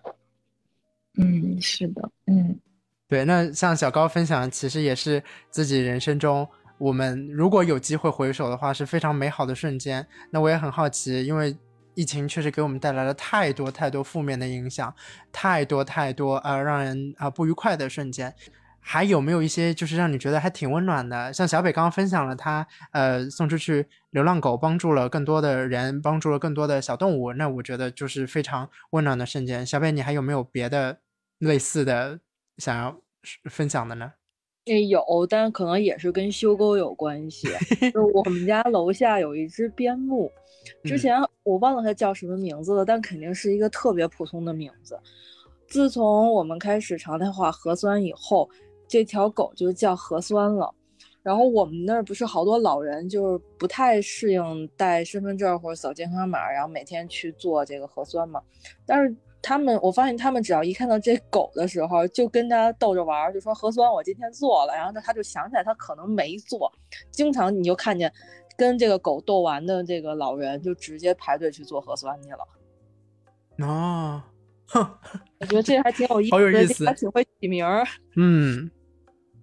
天呐，这个名字也是非常的，呃，具有时代意义吧？就是说前前面之后都不会想起叫这个名字。嗯，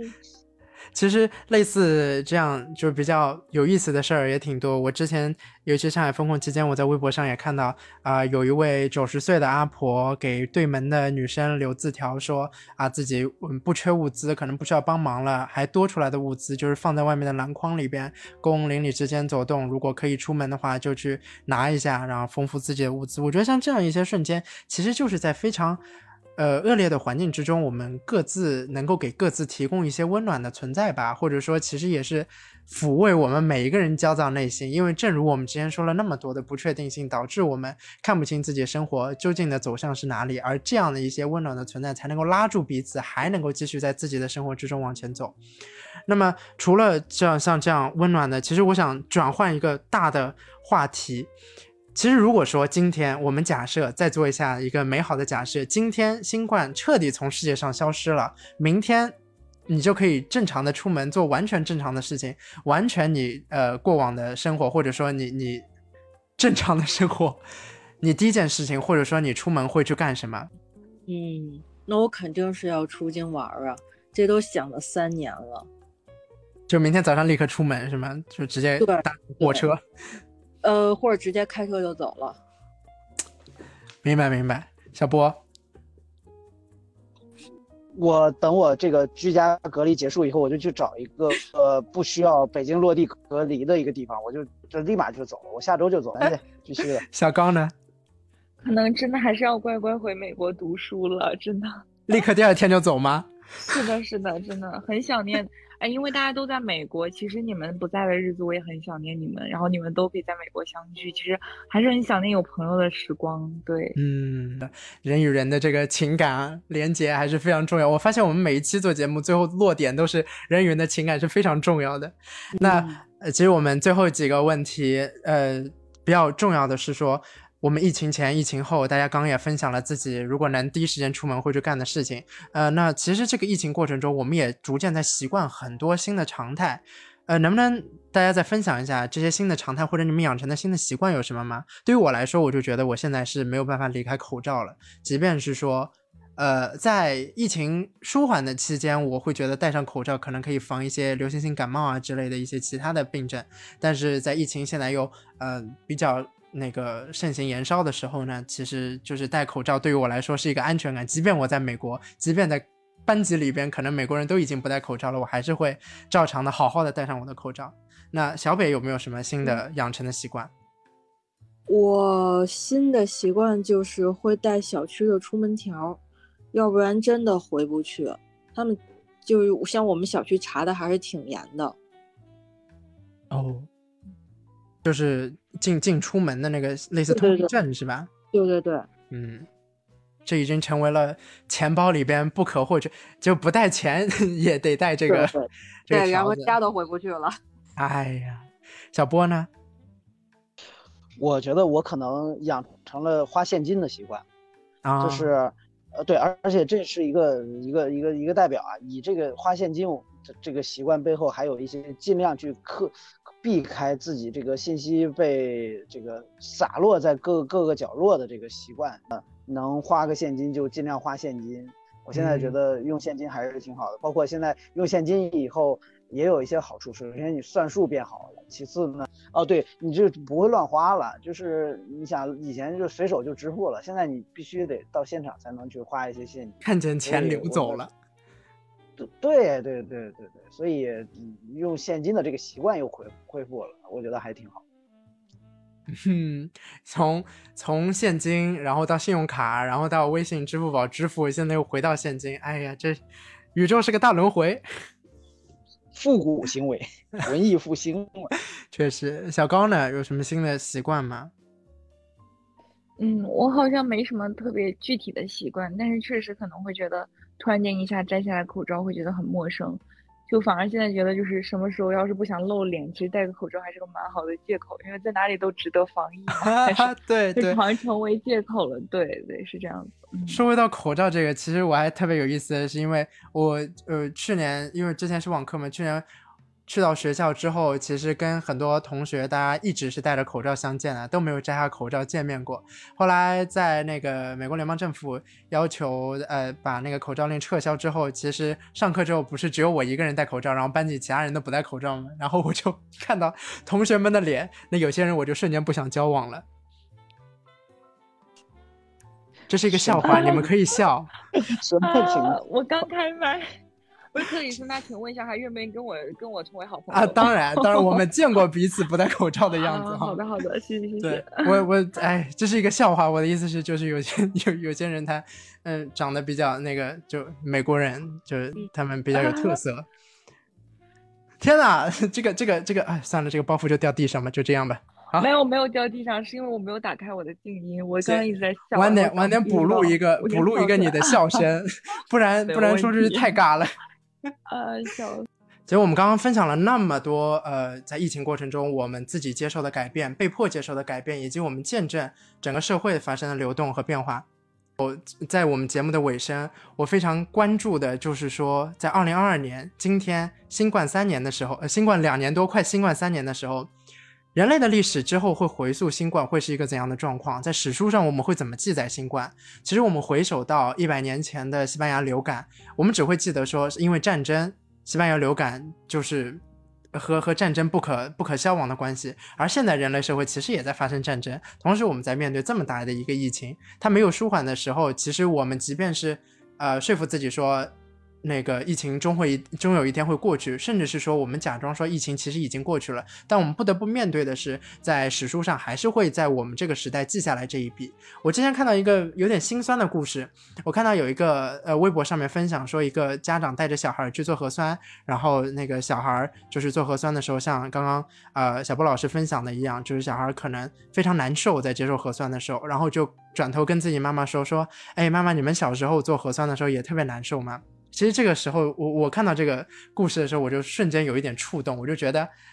即便我们其实只经历了两年多，其实，在整个我们自己人生的经历的历程之中，这两年其实也算是弹指一挥间。但是这些小孩，他们可能认知的世界就是戴口罩的世界，认知的世界就是做核酸的世界，这反而让我觉得特别的难过。那我我很想了解三位嘉宾，呃，在可能新冠过去很多年以后，你回溯新冠会是一个怎样的一个想法？或者说，对于自己的整个人生发展会是怎样的一个感触吧？顺便来探讨一下，我们新冠终将过去，那你将如何生活呢？小北，嗯，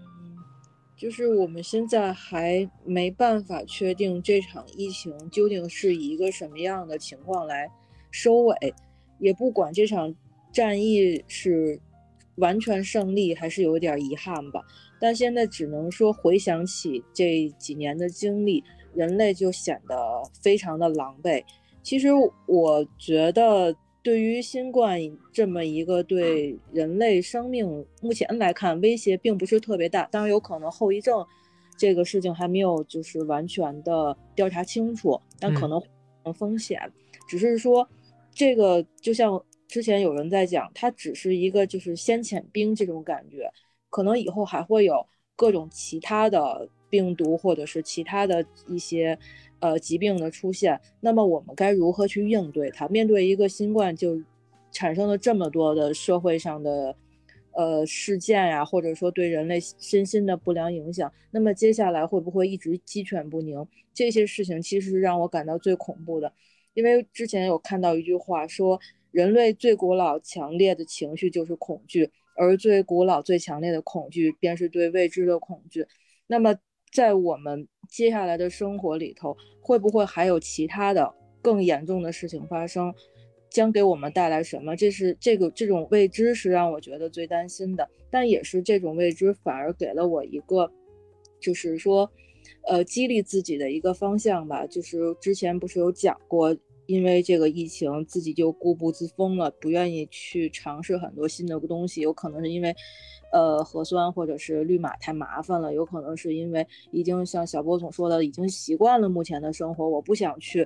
呃，就是很抵触或者是不习惯这种摘了口罩去面对这个世界的这种方式。但是我觉得，正是因为这种不确定性，就需要让自己做出一定的改变，就是回复到我们没有得到疫情没有得到新没有遇到新冠之前的自己，因为你你可能改变不了这些疫情，改变了不了整个世界，但是你可以改变自己，让自己还充满活力，对以后的事情充满希望，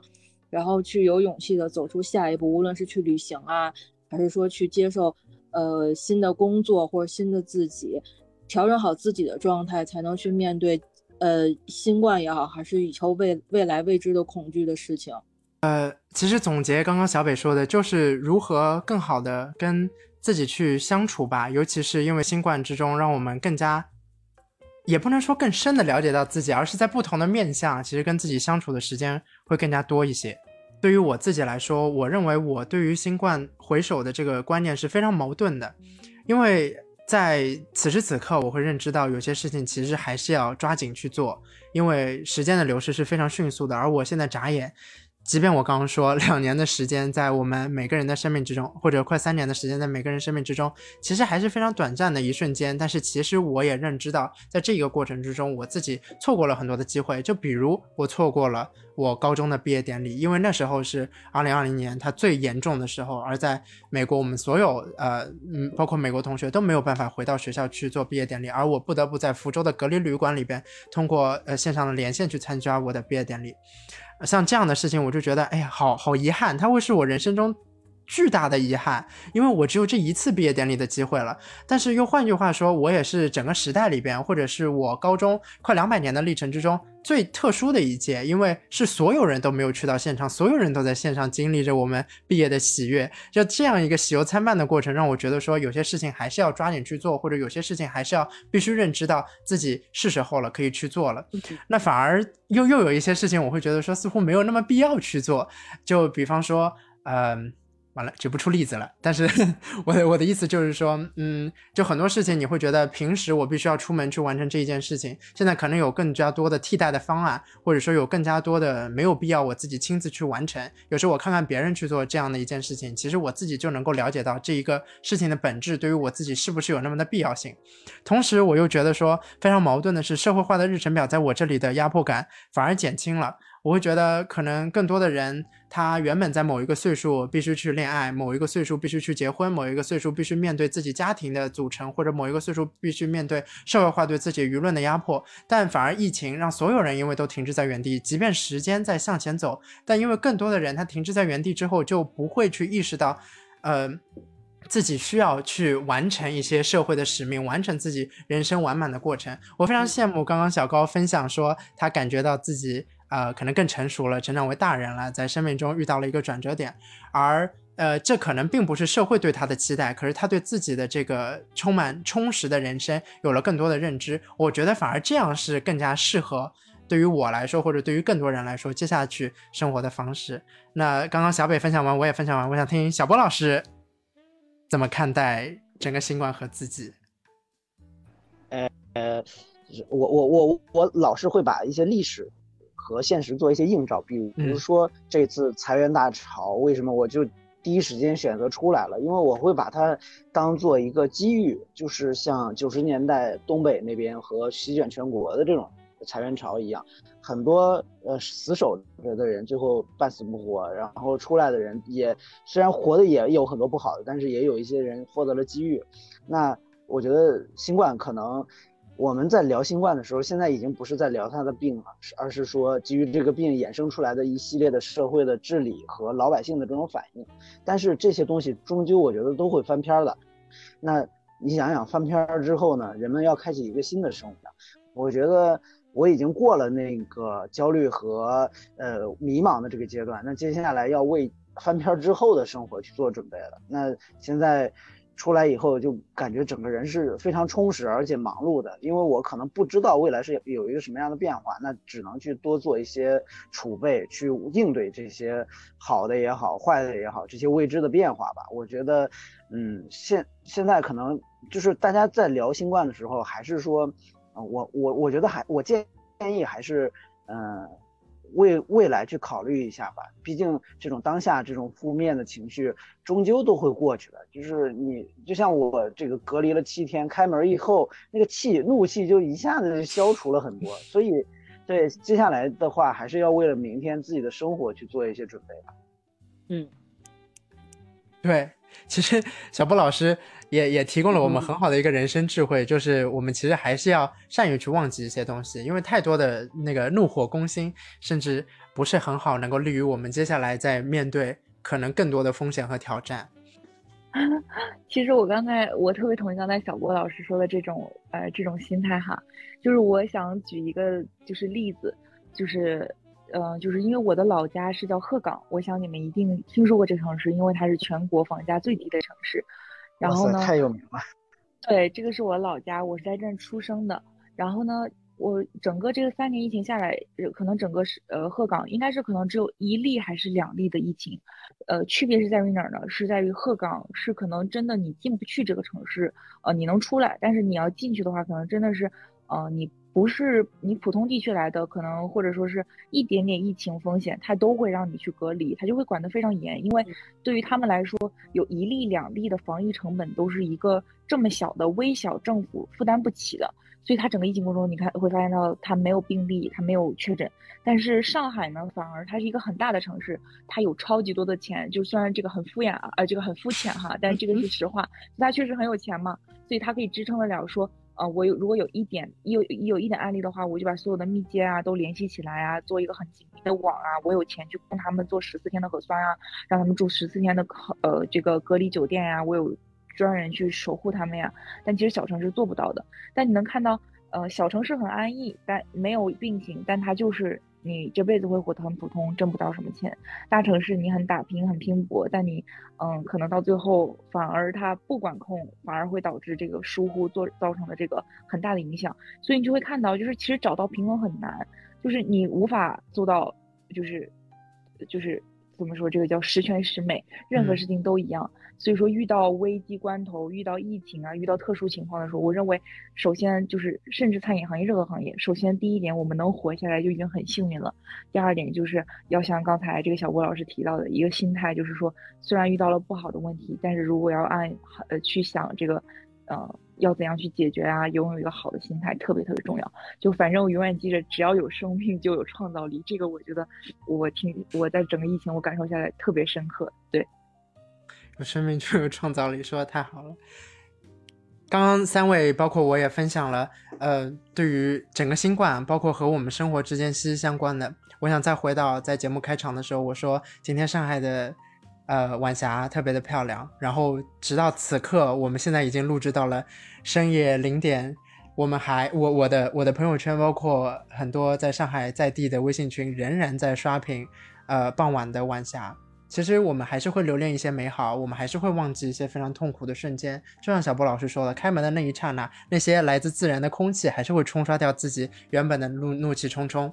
在这么多，我们经历了这么多的。感受感悟之后，其实还是最终化作一句话，能够祝愿大家平安。谢谢三位来参与今天的节目，谢谢大家，谢谢，好，谢谢克里斯，谢谢。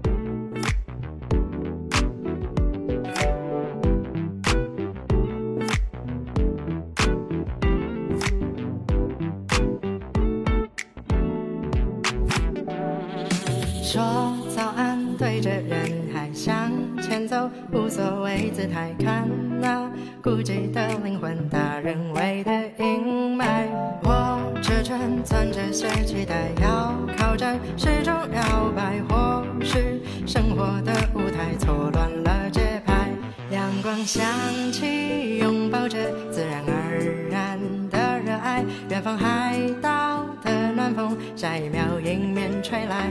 要不尝试加快步伐。拜托，不痛快！你看花全都开了，跟着一起摇曳吧！我要重写这个春天，总要有人重写吧！日复一日的爱向外撕开口子，深呼吸，重写这个春天，就算烦恼呼之欲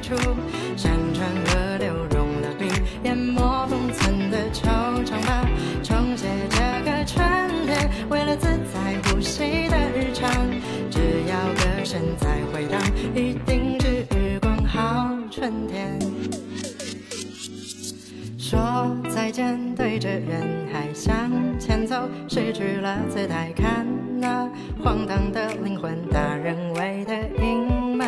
松开手，习惯在发呆和喧嚣，麻木避开，或许生活的舞台哪里有节拍？阳光响起，拥抱着自然而然的热爱，远方海岛暖风，下一秒迎面吹来。要不尝试加快步伐，摆脱不痛快。你看花全都开了，跟着一起摇曳吧。我要重写这个春天，总要有人重写吧。日复一日的爱上外，撕开口子深呼吸，重写这个春天，就算烦